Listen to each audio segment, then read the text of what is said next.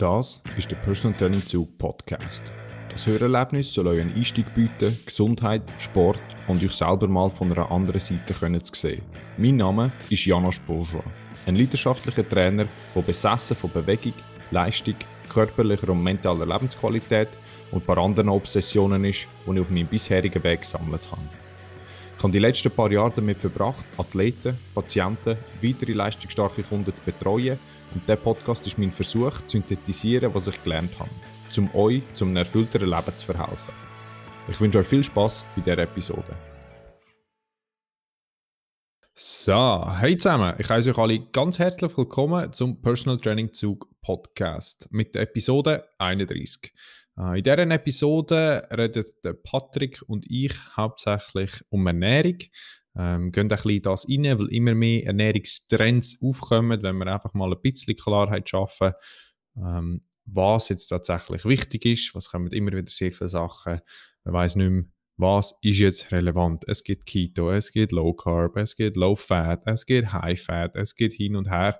Und wir würden einfach mal ein bisschen probieren, auf was könnte man eigentlich schauen und was ist nachher schlussendlich das Ziel davon. Also auch das ist wichtig. Was ist denn das Ziel von der Ernährung? Äh, was sagt die Literatur dazu? Auf was könnt ihr schauen? Ähm, generell ist es oft so, ähm, kurz vorweg, bevor wir nachher noch in, in die Analysen und in die Studie ein bisschen reingehen, dass Anekdoten sind scheinbar in der Ernährungsreligion äh, wichtiger als alle anderen Reviews, Meta-Analysen, randomisierte, kontrollierte Studien. Anekdoten sind scheinbar, wenn man ein bisschen online schaut, das Einzige, was zählt. Ähm, da gibt es halt schon Leute, die sagen, hey, look, ich weiß, ich habe das und das und das und das gelesen und das ist nicht erwiesen, aber für mich hat das funktioniert. Ich fühle mich besser, ich schlafe besser, ich weiß doch auch nicht. Ja, das mag sein, das ist auch gut, wenn das für jemanden funktioniert, heißt aber nicht, dass wenn man das nicht in grossen, langfristigen, ähm, randomisierten, unkontrollierten Studien oder sogar Meta-Analysen kann nachweisen, dass das tatsächlich einen besseren physiologischen Effekt hat. Und genau auf die physiologischen Effekt kommen wir auch noch ein bisschen drauf, was oft könnte die gleichen Effekt durch verschiedene Ernährungsweisen ähm, auch erreicht werden. Ähm, und wie gesagt, heute wieder mit dabei habe ich äh, den Patrick Bröller ähm, solltet ihn eigentlich jetzt letztes Mal oder auch, falls ihr den Podcast schon mal gelost habt, auch schon kennengelernt haben. Er ist äh, Sportphysiotherapeut, betreut ähm, eine Profi-Fußballmannschaft und ist halt ein bisschen wie ich äh, leidenschaftlich sage jetzt mal, verfolgt von, ja, von Sport, Training, Gesundheit äh, und so weiter.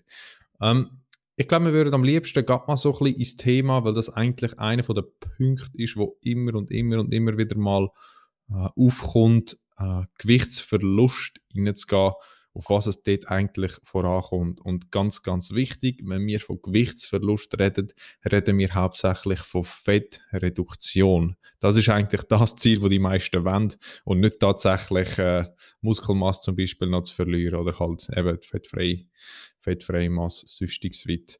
Ähm, ich lade dir da mal ein bisschen eine Einleitung reingeben ähm, im Bereich von, auf was es eigentlich darauf ankommt. Hallo Janosch, danke, dass ich wieder als, dass ich wieder als Co-Host bei deinem oder bei unserem Podcast dabei sein darf. Zu einem sehr, ja. Sehr spannenden Thema, was immer wieder spannend bleibt, komischerweise das Thema. Es wird irgendwie nie langweilig, habe ich das Gefühl. Mhm. ähm, ja, wie du schon angesprochen hast, bezüglich Gewichtsverlust, ähm, es geht um Erhaltung der Muskelmasse, also der aktiven Masse und um Reduktion der Fettmasse. Das ist ja immer der erste Punkt. Weil es bringt mir nichts, als Winner dazustehen, habe aber von diesen 10 Kilo 8 Kilo Muskelmasse verloren. Bin ich eigentlich ein Loser. Also es geht immer darum, so viel wie möglich Fettmasse zu verlieren und dabei so viel wie möglich Muskelmasse zu erhalten oder, wenn möglich, sogar aufzubauen. Und wenn es um Gewichtsverlust geht, dann ist immer das oberste Ziel, ähm, langfristig ein Defizit zu fahren. Also wenn wir von Diät sprechen, habe ich schon mal oder spreche ich immer wieder an, dann zitiere ich immer Hippokrates. Es geht darum, eine Lebensweise zu schaffen. Also Diät sollte nicht kurzfristig sein. Eigentlich geht es darum, das langfristig umzusetzen. Und langfristig bedeutet schon eigentlich mindestens ein Jahr. Also wenn man ein Jahr lang ein Gewicht verloren hat und das dann auch konstant halten kann, dann spricht man erst von einer erfolgreichen Verhaltensänderung oder erfolgreichen Gewichtsverlust. Mhm. Und ich glaube, an dem scheitert schon mal. Also es geht um Kontinuität, um eine langfristige Umsetzung. Also die ist eine Verhaltensänderung letztendlich. Das heißt, wenn man sich als Pyramide vorstellt, vorstellt, hierarchisch, dann ist ganz unten die Basis, das Fundament, die Kontinuität und die Adhärenz. Also die, ist ein Begriff aus der Medizin eigentlich, glaube ich. Und den kann man auch synonym setzen mit Compliance. Verstehen wahrscheinlich die meisten auch nicht.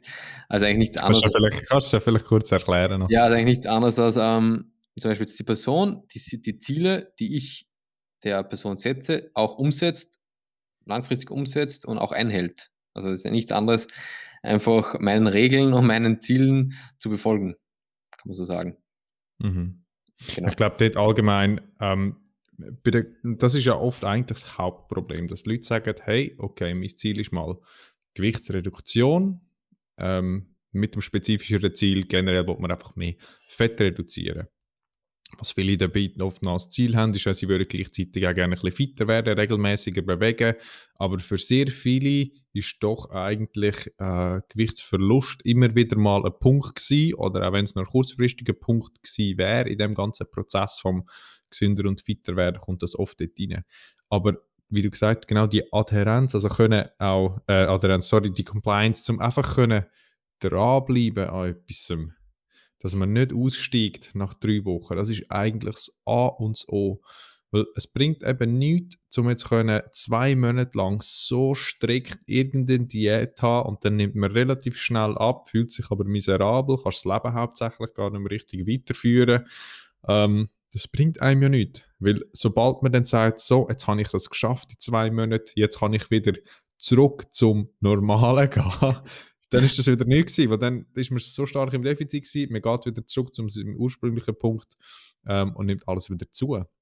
Wie du gesagt hast, ist ja eigentlich das Endziel, eine Verhaltensweise können anzupassen. Wir sind ja auch völlige Gewohnheitstiere, aber genau darum geht es, dass die Gewohnheit, die vielleicht mal nicht sehr gut war, ähm, können Schritt für Schritt anzupassen und das muss gar nicht immer so radikal und so schnell sein, ähm, um nachher eigentlich dort das Ziel können zu kommen. Und im Thema jetzt mal Kaloriendefizit, das ist ja eigentlich das Entscheidendste, wo man kann probieren Tag für Tag aufrecht zu erhalten. Oder wenn es mal nicht Tag für Tag kann sein, weil es gibt immer wieder Gründe, wenn man das nicht kann umsetzen kann, generell wöchentlich im Defizit sein, wenn man das insgesamt anschaut. Wenn man das kann kann, dann ist es doch rein physiologisch praktisch nicht möglich, nicht abzunehmen. Und viele sagen dann ja, mal ja, ich, ich, bin im Defizit, aber ich bin und bin und ich nehme und nehme nicht ab. Ja, okay, wie, wie tust du genau das kontrollieren, ob du im Defizit bist? Ja, ich, ich esse jetzt ein bisschen weniger, ich, ich schaue etwa da, ich schaue etwa dort. Ähm, und das ist für viele einfach schwer zum Umsetzen oder auch, auch zum sich spüren und einschätzen, wie viel essen. Das ist immer wieder auch cool, wenn es probieren, dass, dass die Leute, äh, wenn sie zum Beispiel eben randomisiert kontrollierte Studien machen, ähm, hat es auch gewisse Sachen drin gehabt, wo, wo die Leute selber müssen einschätzen wie viel das sie nehmen. Und mit, es gibt, ich habe praktisch keine Literatur gesehen, wo die Effekte gleich gut sind, wenn die Leute selber können entscheiden was sie essen. Sie haben einfach Vorgaben von einer Studie bekommen oder wenn Studien, das ist einfach halt sehr viel teurer, sehr viel aufwendiger, sehr viel schwieriger, wenn die Studien oder die, die das halt durchführen, das diesen Leuten können liefern können. Das heisst, die bekommen jeden Tag ein Päckchen heim mit diesen drei Mahlzeiten, dann ist genau das dort drin. Natürlich weißt du nachher nicht, ob die noch etwas Zusätzliches essen. Das sind nachher die Extremfälle, wo die Leute wirklich mehr oder weniger zwei, drei, vier Wochen in so einem in so, einer, in so einem Hotel äh, ähnlichsmäßig sind und nur genau das gegessen wird, was gegeben wird und sie dann auch wirklich nichts mehr anders dürfen machen. Ähm, aber das ist genauso wichtig, weil oft schätzt man sich einfach auch komplett falsch ein. Ähm, Und dort müssen wir probieren, halt möglichst Punkte reinzumachen, dass die Leute lernen, wie viel ist jetzt eigentlich was. Und dort schadet es auch mal nicht, hinten drauf zu schauen, um zu schauen, okay, ungefähr ist es das. Und was ich gleich immer noch als Punkt sollte nehmen, wenn man ein Defizit will haben. Und man, man hat zum Beispiel, man hat es probiert und probiert und probiert und merkt, hey, ich nehme und nehme und nehme nicht ab.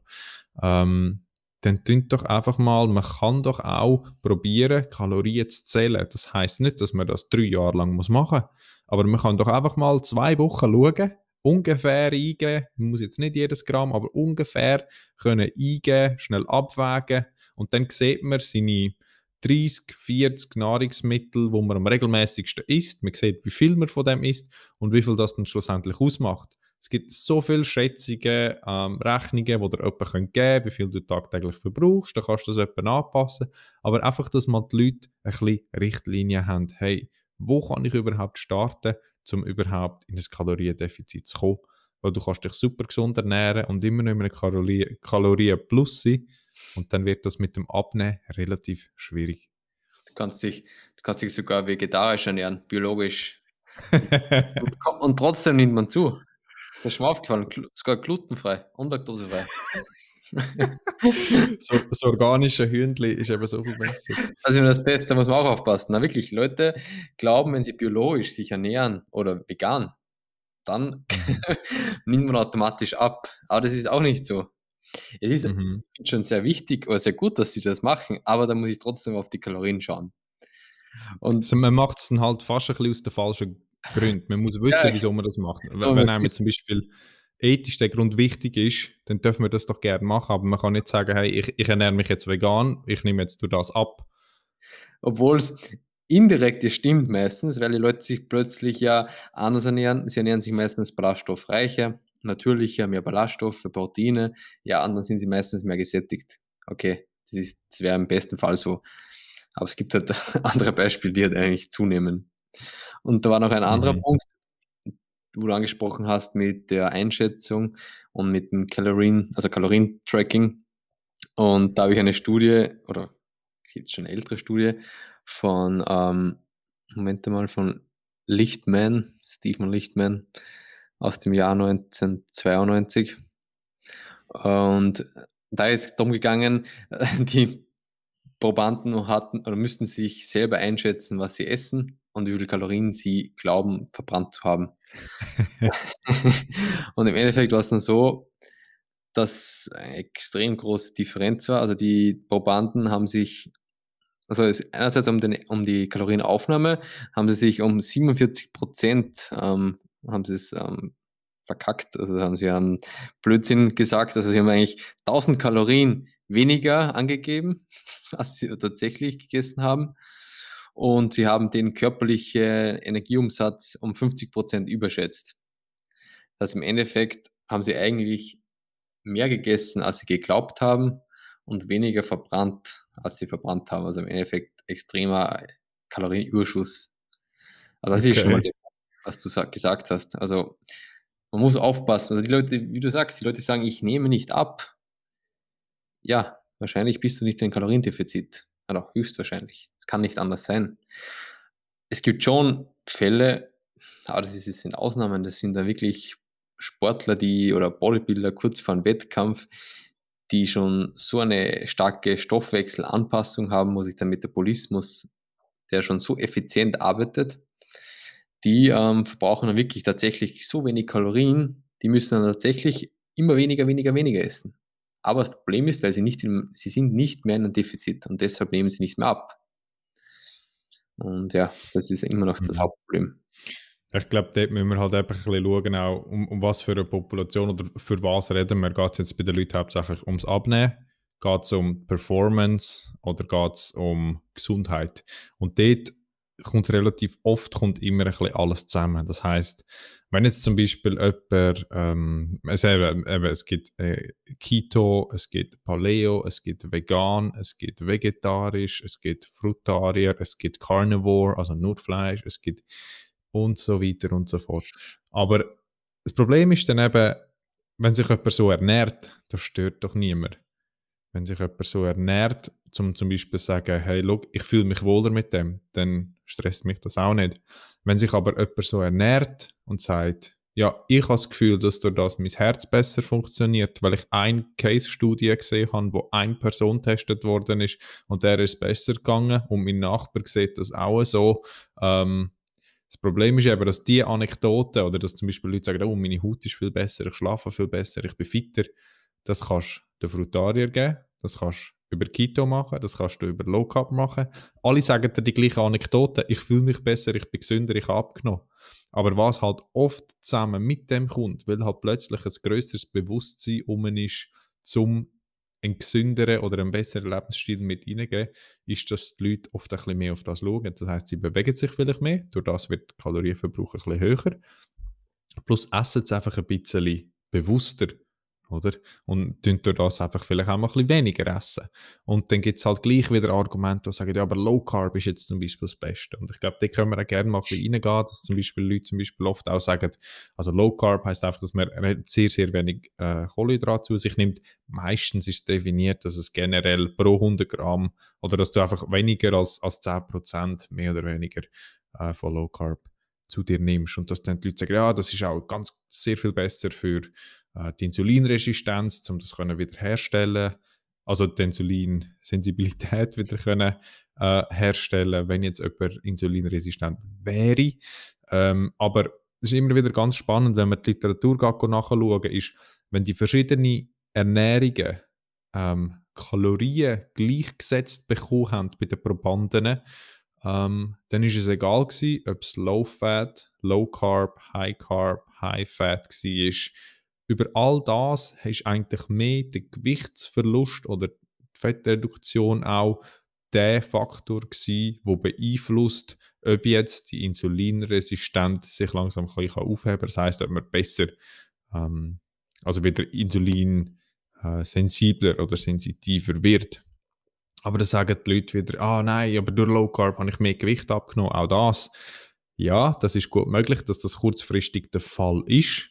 Aber oft ist das eben so, weil einfach so eine gespeicherte Form, also die Kohlenhydrat wird abgebrochen auf Glucose, die Glucose wird im Muskel gespeichert als Form von Glykogen und 1 Gramm davon kann 2,7 bis 3 Gramm Wasser speichern. Wenn man jetzt plötzlich radikal Kohlenhydrateinnahmen reduziert, was verliert man gleichzeitig noch neben dem Gramm Kohlenhydrat? Die zwei- bis dreifache Menge an Wasser. Wenn wir aber noch langfristig nachher anschauen, ob das jetzt eine mediterrane Diät ist oder Keto oder Fischstäbli, ich weiß doch auch nicht.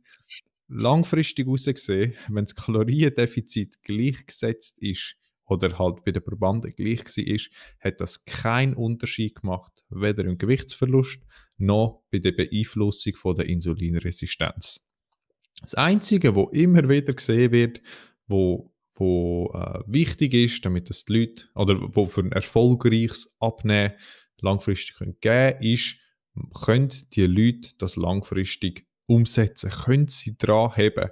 Und dort ist es viel wichtiger zu schauen, welche Nahrungsmittel sind dir wichtig, was, wo, zum Wissen, wo sind deine Präferenzen, dass du dir das in deine Ernährung kannst einteilen nicht, dass du nach zwei Wochen sagst, hey Mann, das ist doch traurig, ich wollte jetzt wieder mal das essen und ich darf das nicht essen und nach einem Monat hat man überhaupt keine Lust mehr drauf. Es muss einfach möglich sein, etwas zu finden, dass man in einem Kaloriendefizit ist. Und wenn jetzt jemand zum Beispiel sagt, ja, aber ich will nicht unbedingt weniger essen, aus dem und dem und dem Grund, okay, kommt Sport für dich mehr in Frage. Das heißt, du musst dich mehr können bewegen. Oder man kann es auch umgekehrt. Sport ist nicht notwendig zum Abnehmen. Es hilft natürlich und es hat auch ganz viele andere äh, Faktoren mit dabei, die das positiv beeinflussen. Das heißt, generell wirst du fitter, kardiorespiratorisches System, generell auch da, der Muskel wird ein bisschen insulinsensibler, wenn man Sport macht. Man kann schneller Glykogen aufnehmen und so weiter und so fort. Auch für Kraft, Knochendichte, das tut gut. Das tut gut. Aber ist es notwendig, rein physiologisch zum Abnehmen? Nein. Das, was wichtig ist, ist ein Kaloriendefizit.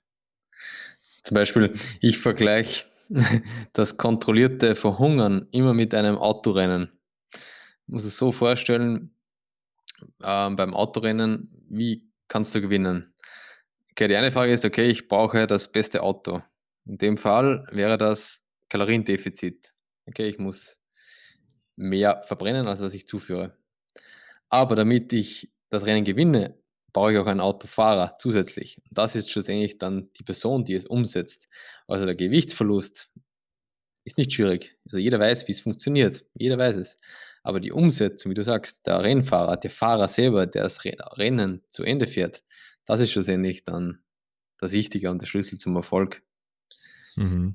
Das ist einfach, was immer in den Hintergrund angeraten ist. Mhm. Und ein anderer Punkt war auch noch kurz ähm, mit Ausdauertraining und so, was du angesprochen hast.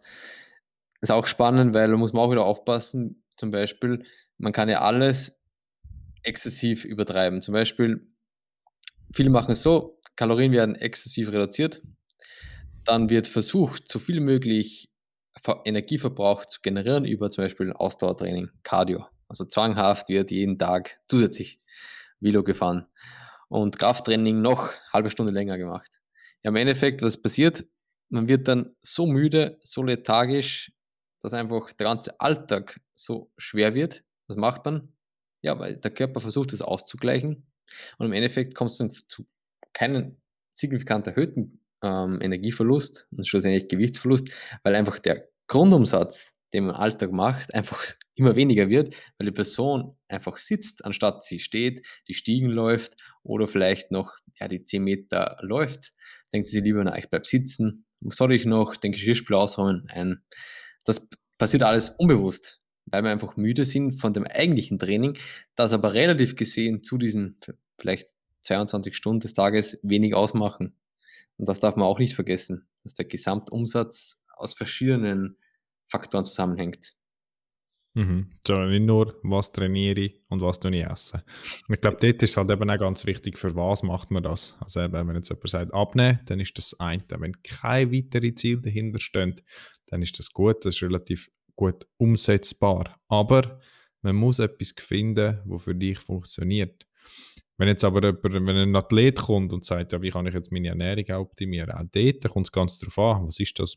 Langstrecke, Ausdauer, Hutstrecke, Kraft, Schnelligkeit, im Vergleich zum Weekend Warrior, der am Wochenende ein bisschen geht, go, go joggen, im Vergleich zu aktuell zu dieser Situation an einem Homeoffice Hausmann, äh, wo daheim ist. Also wie, wo macht man den Split zwischen Ernährung und Performance und Ernährung und Gesundheit? Und dort wird oft alles immer gerne ein bisschen in den gleichen Kübel gerührt. Mal, wir, können mal, wir haben auch schon die Analyse darüber das gemacht. Schauen mal die Doku Game Changers. Die tun vegane, ähm, einen veganen Ernährungsstil äh, ein bisschen anwerben, ähm, ein bisschen sehr fest schwärmen ähm, auf sehr, sag mal, zwielichtige und ein bisschen nicht so aussagekräftiger Literatur. Ähm, und dort wird auch gesagt, hey, wenn du dich vegan ernährst, du, pff, also die gehen sogar bis, deine Erektion ist besser und länger, ähm, du bist mental gesünder, es ist viel besser für die Umwelt. Schau mal, der Athlet äh, hat so und so viele Runden äh, mit dem Wladimir Klitschko überstanden. Erwähnt aber nicht, dass der Wladimir Klitschko Protein, also tierische Protein ist. Und es hat ganz viele so kleine Sachen gehabt. Es wird dann immer gerade alles ins Beste und das Schnellste und das Gesündeste reingehört. Und die ganzen Superlative, wenn immer alles das Beste und so ist, das ist einfach oft nicht so. Das ist einfach sehr, sehr, sehr, sehr selten, wenn überhaupt so.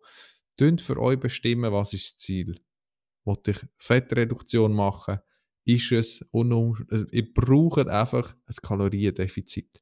Wenn ihr das mal probiert mit gesünder ernähren, das heißt, ihr probiert ausgewogen zu essen. Ihr nehmt Protein zu euch, ihr nehmt einen Teil Fett zu euch und ihr nehmt auch einen Teil Kohlenhydrat zu euch.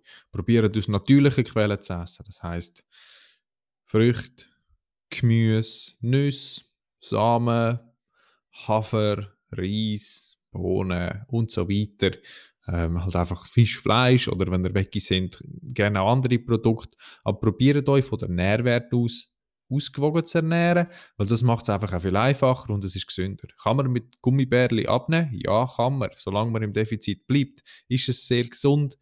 Sehr wahrscheinlich eher nicht. Und irgendwann haben wir es dann auch gesehen ähm, mit der Ernährung.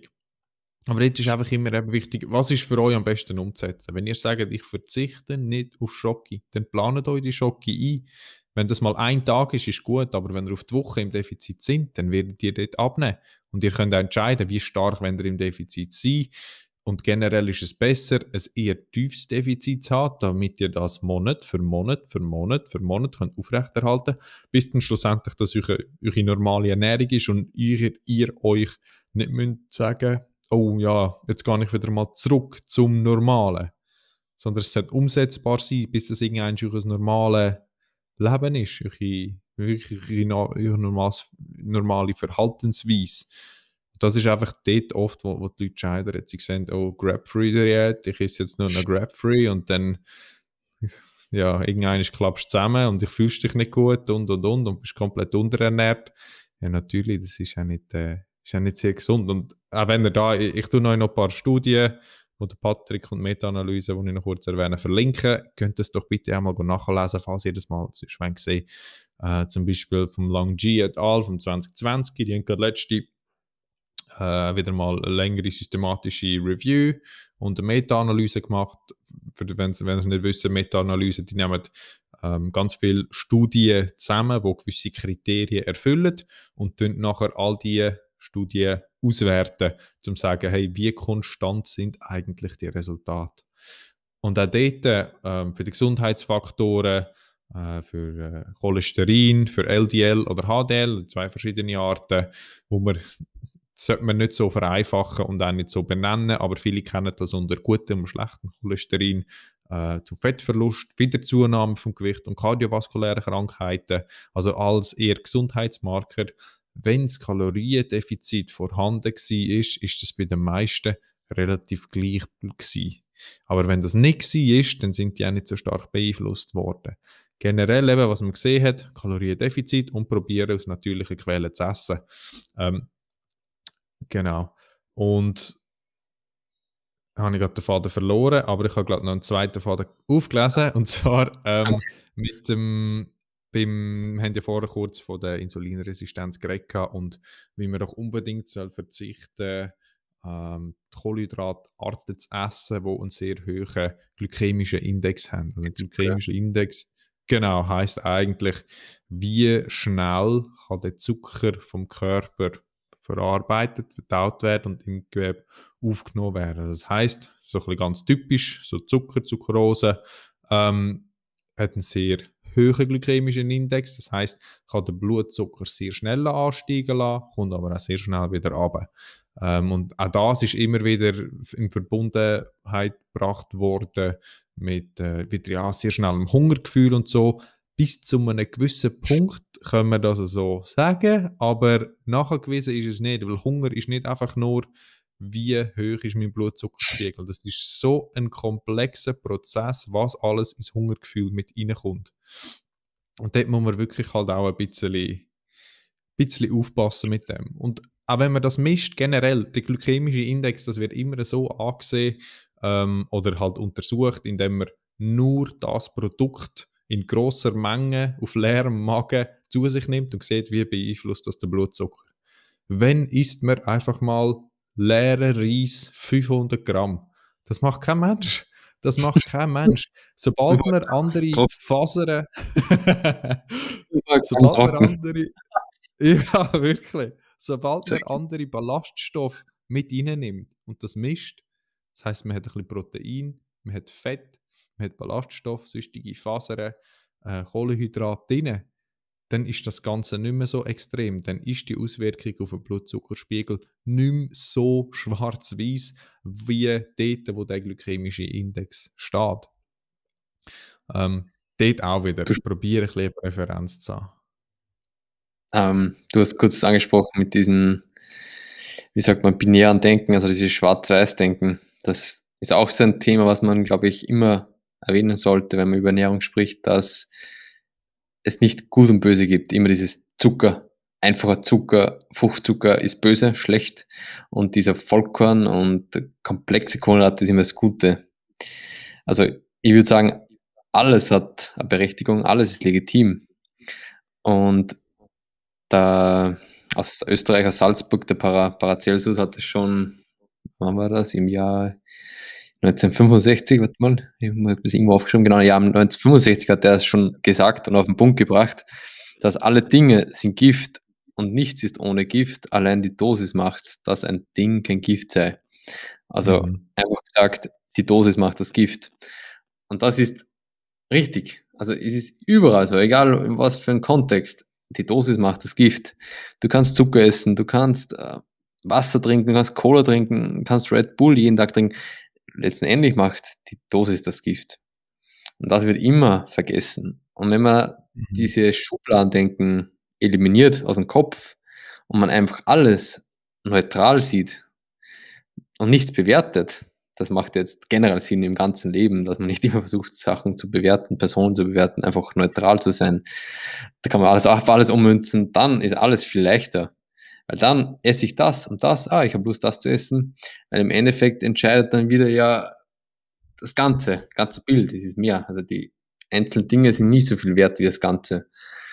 Und aber für Anfänger, die jetzt nicht wissen, puh, was esse ich da eigentlich, macht schon Sinn, auch wieder Sachen genau anzuschauen, unter die Lupe zu nehmen, mal Lebensmittel im Geschäft umzudrehen, anzuschauen, ah, was steckt eigentlich dahinter? Mhm. Weil oft dieses Problem in der heutigen Gesellschaft, dass die Medien, Marketing, ähm, die großen Firmen einfach versuchen, Produkte schmackhaft zu machen, gut zu verkaufen, obwohl das nicht stimmt. Also meistens sind Low-Fat-Produkte, haben dann meistens mehr Zucker als Kompensation oder Low-Sugar-Produkte meistens mehr Fett oder irgendwelche anderen Zusatzprodukte. Da muss man immer aufpassen. Mhm. Ähm, aber letztendlich, es ist simpel. Man muss halt einfach ein bisschen kritisch sein und muss einfach nachschauen. Was steht mhm. dahinter? Wenn man sich ein bisschen auseinandersetzt, dann hast du es durchschaut. Mhm. Ich glaube, wir haben jetzt immer ein bisschen erwähnt, dass eigentlich oft, egal durch was für, Ernährungsweise, für was für Ernährungsweise man sich entscheidet, ist es möglich zum Abnehmen. Das heißt nicht, also das ist so ein bisschen das Strawman-Argument, das heißt nicht, dass wir unterstützen, dass ihr euch von Gummibärli oder Schocki oder so ernährt und probiert einfach damit im Defizit zu bleiben. Probiert euch ausgewogen zu ernähren aus natürlichen Quellen, weil generell, wenn ihr mehr Ballaststoff habt, aus natürlichen Quellen und Fasern, das heißt das, was ihr aus Fleisch, Fisch, Haferflocken, Nüsse, Samen, äh, komplexere Kohlenhydrate und so weiter zu euch nehmt, das ist einfach mehr sättigend. Und wenn ihr euch dabei also mehr gesättigt fühlt, erstens sind ihr länger satt, das heißt, ihr wollt nicht so schnell oder ihr, ihr bleibt länger in dem satten Zustand und ihr wollt nicht so schnell wieder etwas Neues zu euch nehmen. Also das ist ganz sicher ein legitimes Argument, von der unbedingt müsst ihr im Hinterkopf behalten. Es ist zwar möglich, solange man im Defizit ist, zu abnehmen, aber man kann sich sehr viel einfacher machen, wenn man sich ausgewogen ernährt. Und das heißt nicht, dass wenn man sich zum Beispiel jetzt ganz, ganz, ganz schlecht ernährt, dass man von 0 auf 100 muss wechseln. Aber probiert doch mal etwas mit ihnen. Probiert das eine Woche aus und wenn ihr seht, hey, das ist eigentlich gar nicht so schlecht gegangen, dann könnt ihr mal den nächsten Schritt mit ihnen nehmen könnt ihr mal den nächsten Schritt mit ihnen nehmen. Und wenn ihr sagt, hey, ich ernähre mich jetzt mal ein bisschen gesünder, ist schon etwas passiert? Ja, nein, kann ich schauen, kann ich mal probieren, vielleicht ein bisschen an der Menge zu schaffen. Das heißt, man kann beeinflussen, was man isst, man kann beeinflussen, wie viel das man isst und man kann vielleicht auch noch beeinflussen, zum Beispiel, was auch noch ein Faktor ist, wenn das man isst. Das sind alles Punkte, wo man kann probieren beeinflussen, anzupassen, aber man darf einfach nicht verlieren, dass man schlussendlich gleich in einem Kaloriendefizit muss sein und dass die meisten Gesundheitsfaktoren, die damit beeinflusst werden, positiv, die bekommen erstens, die haben in den ersten 10% von der Gewichtsreduktion haben schon etwa 80% von diesen Gesundheitsfaktoren, die schon zählen. Das heißt, jeder muss nicht ein Sixpack haben und jeder muss nicht so aussehen wie der von dieser Instagram-Werbung, die ihr dort mal gesehen habt. So muss das Ganze nicht sein. Probieren gleich ein bisschen einen Kontext dort aufzufassen. Das heißt nicht nur die, die aussehen wie griechische Götter, sind gesund. Die ganzen Gesundheitseffekte, die haben schon sehr viel vorher. Und das ist wichtig. Und dort wirklich auch mit euch ehrlich sein und sagen, hey, für was brauche ich das eigentlich? Habe ich einen Wettkampf, dann ist das ganz anders. Einer, der Tour de France fährt, der überlebt nicht. Muss mal schauen, was die an Zucker in sich hineinhauen, weil die, die ist, ist fertig. Nach einer halben Stunde ist fertig. Die sind, das heisst aber nicht, dass die nicht brutal fit sind und dass die so extrem insulinsensibel sind und das auch sehr gut können verwerten und eine Mordsmaschinerie zum Leisten haben. Aber die brauchen das. Braucht das jeder von uns, der vielleicht nicht gerade auf einem Profisportlevel ist und sich so muss körperlich verausgaben?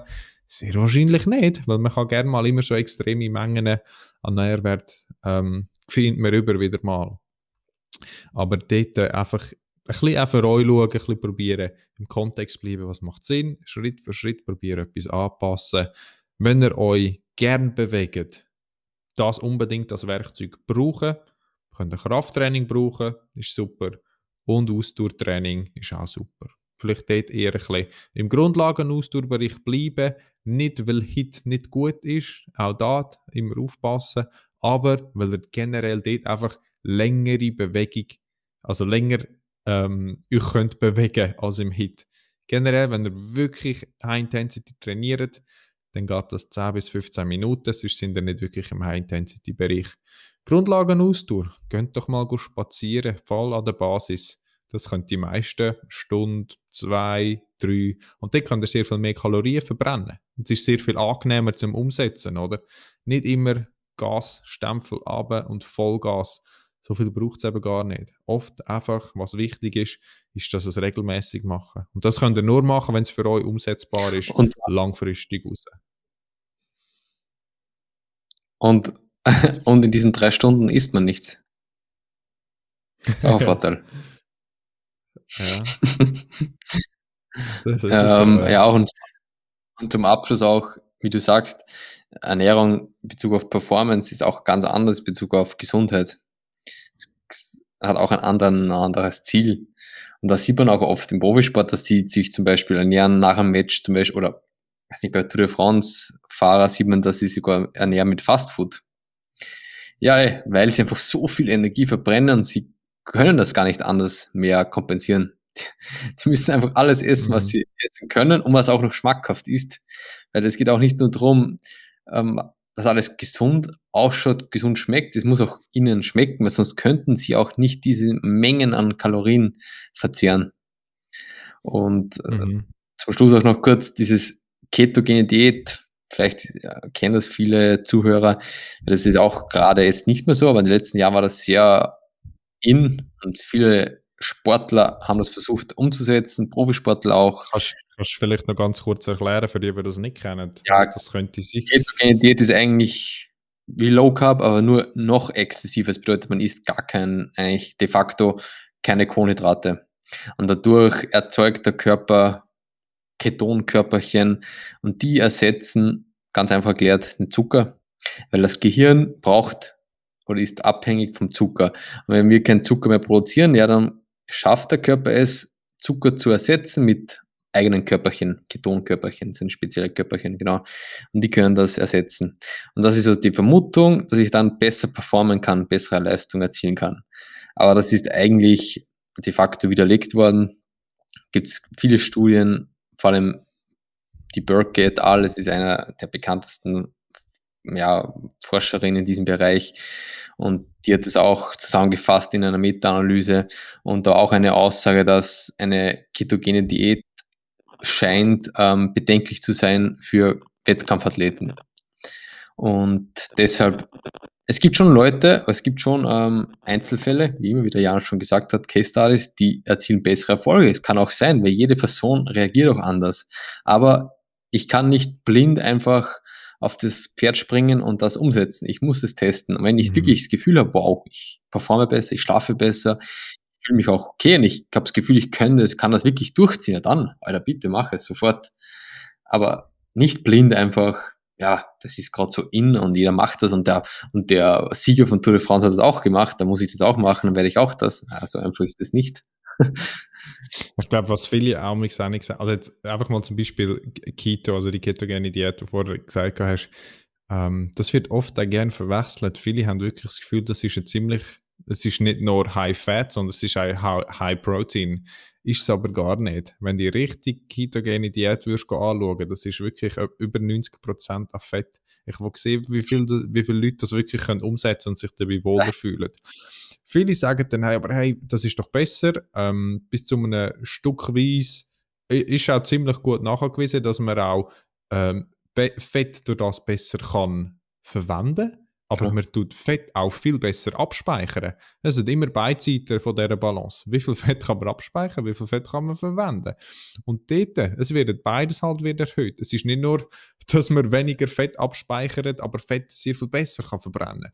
Man muss immer die Fat Balance von beiden Aspekten können sehen und wo du vielleicht auch gesagt hast, vielleicht dort noch ein kleiner Punkt zu den Wettkampfathleten, wo wir auch schauen, was ist das für ein Wettkampfathlet? Ist das ein 100 Meter Sprinter oder ist das ein Ironman-Athlet? Das macht einen relativ großen Unterschied, weil generell, wenn man sehr viel, sehr effizient will sein und immer in diesen relativ tiefen Zonen kann sein und man sich durch das besser kann umsetzen und man die Fettverbrennung für die tiefen Intensitäten kann maximieren, kann das durchaus Sinn machen, wenn das für den Athlet umsetzbar ist, die Kohlenhydrate ein bisschen abzunehmen, so ein bisschen die ähm, High-Fat, Low-Carb eigentlich ähm, und dafür den Fettanteil ein bisschen aufnehmen. Aber die, das ist schon so eine spezialisierte Diät für eine Wettkampfform, für eine Sportart.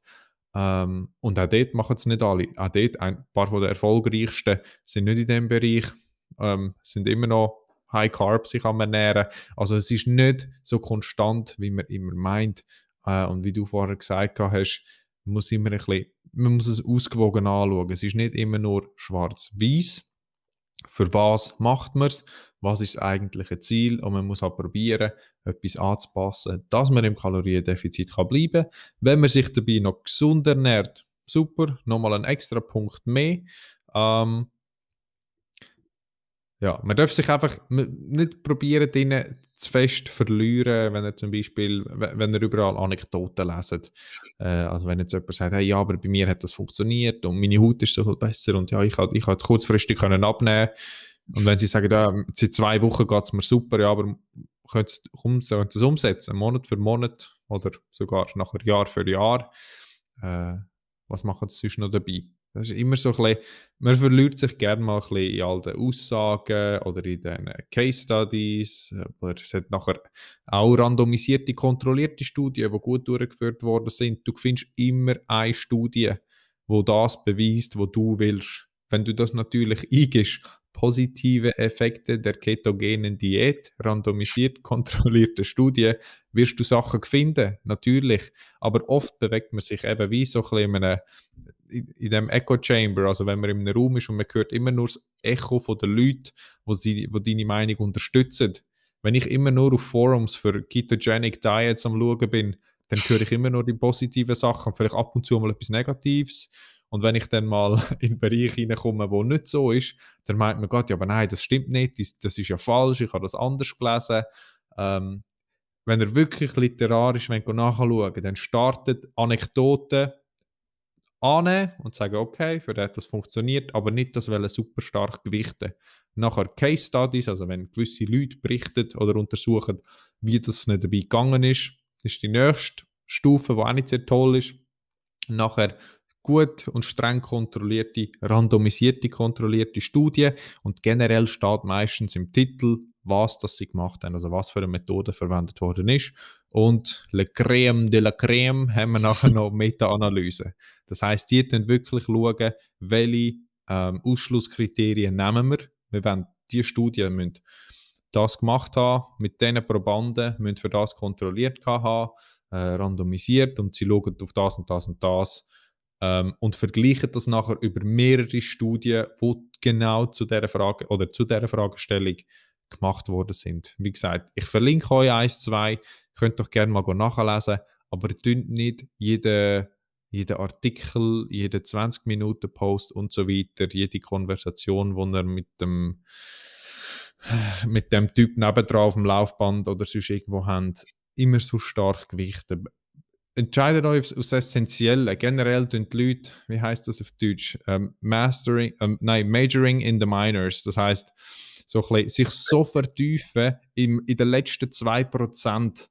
Also äh, der, dem so viel Gewicht geht, dass eigentlich nur das Match entscheidend ist ähm, und mit Basics, dort schießt man einfach voll dran vorbei. Oder?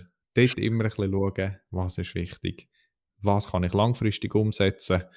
Ähm, und was, was funktioniert für mich. So, ich übergebe dir noch mal das Wort am Schluss. kannst du noch den Podcast abschließen. Zusammenfassend kann ich sagen oder nur bestätigen, dass wir Menschen, als Individuen neigen immer dazu, dass ja, das, den heiligen Gral zu finden oder das Magische, die Zauberformel zu finden, der Magic Bullet. Aber das gibt es nicht. Und das ist auch nicht das Ziel.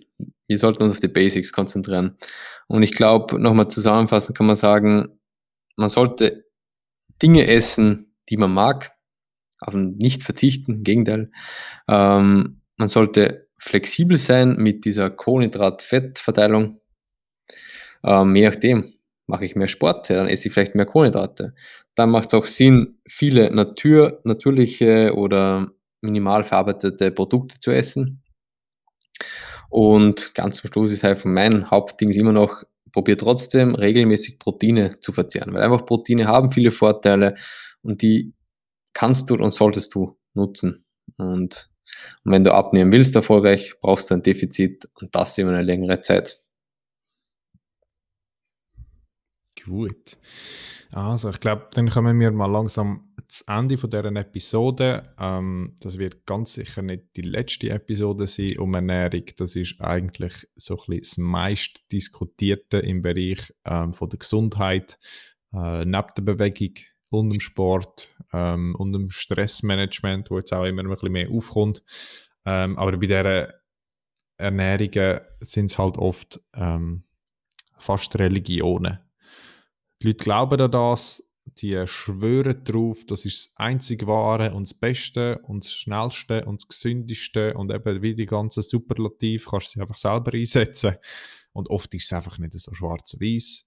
Ähm, muss probieren, sich auf Basics zu konzentrieren und schauen, für was macht man es und was kann ich umsetzen.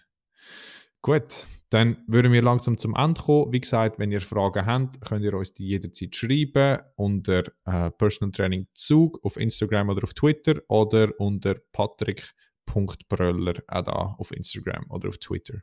Dann bedanke ich mich bei euch für eure Aufmerksamkeit und ich bedanke mich bei dir, Patrick, für deine Zeit und dann wünsche ich euch noch ein schönes Wochenende. Tschüss!